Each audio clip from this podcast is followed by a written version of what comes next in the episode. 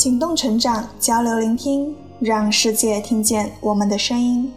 大家好，欢迎来到 Scaleless Cast，我是主播穆景年。今天跟大家分享的是 Scaleless 的第一百五十四号文章，在务实的立场看务虚，谈务实与务虚第二篇。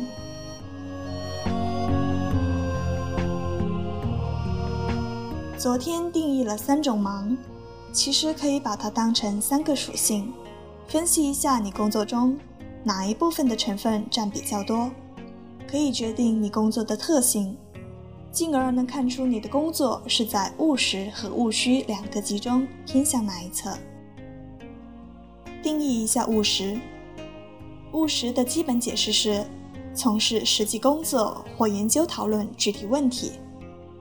务实有时候会用于褒奖，比如说某某做事踏实，很务实。在本文中，我们先剥去这种带有价值取向的评价，选取一个相对中性的立场，而且是相对务虚而言的立场。那么，这里给出我对务实的一个理解，就是工作注重短期、当前、现有的环境与条件。在这些条件下完成工作或者解决问题，对应到昨天说的三个属性。我认为，如果一份工作前两项占据了很大一部分比例，那么就是一个偏向于务实的工作。说一下务虚，我找了两段话，很容易理解。务虚是相对于务实而言，只就某项工作的政治、思想、政策。理论方面进行讨论。务虚与务实是一个事物的两个方面。务虚是针对决策环节而言，是决策前对决策的可行性、具体操作、突发情况预案等的分析研究过程，是对事物发展规律与走势进行高屋建瓴的宏观把握。而务实则是将决策变成现实的过程。在本文中，我对务虚的外延也略微拓展。我把以实际工作作为一个抽象整体的思考、讨论与研究，都归务虚。那么，在前面给出的三个属性中，务虚的工作就是第三个要素占比要多于前两项要素。在下文中，我以务实者来代指在工作中务实性质工作较多的一类。以务虚者来代指工作中务虚性质工作较多的一类。一，在务实的立场看务虚。务实者通常都会很忙，而且是心力交瘁般的忙。对于第一类与第二类性质的工作，往往需要在工作时以单一现成的方式占据大量的时间与精力。这一方面是好事，至少可以通过这种手段。强迫从业者形成集中注意力的习惯，因为现在手机的普及，干活的时候不穿插着玩手机，能做到这一点的人已经越来越少。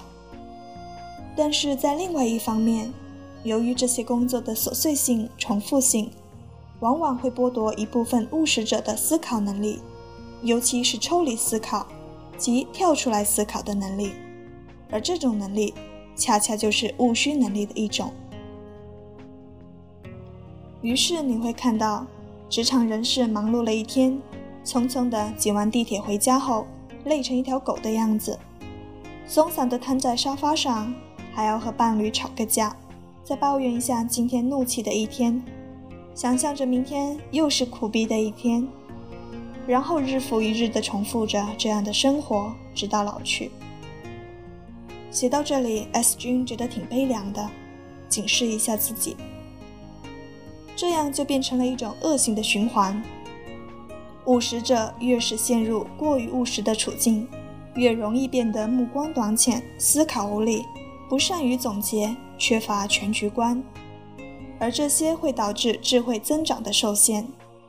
我这个智慧就是用这么一个词，不是刘一淼大师说的那种某某智慧，而这种受限的增长，进一步导致深陷于处境中不能自拔。S 君在以前说过复盘，在听力与口译的时候都说过，复盘是务虚的一种表现。我们在务实中增加对自己的摔打与磨练，但是在务虚中增长自己的经验与智慧。你在工作中遇到困难、受到批评、受到委屈，那是务实部分；而从这些事例中长教训、长记性，那是务虚。我们可以把自己比作棋盘上的一枚棋子，可大可小，可轻可重。如果棋子在被操纵的时候，就是只管自己的步骤，说一就一，说二就二，那就是陷于实而忘其虚。但凡一枚棋子在其心中有了整个棋盘的格局与意识，这枚棋子就不再是一个普通的棋子。即使再小的卒，也能够在其他棋子的配合下将使帅将。这就叫务虚的能力。小学的时候，地图上不都写着“胸怀祖国，放眼世界”吗？大抵如此。明天再接着说《紫人传》里的情况。好的，以上就是这篇文章的全部内容了。感谢你的收听，我们下期再见。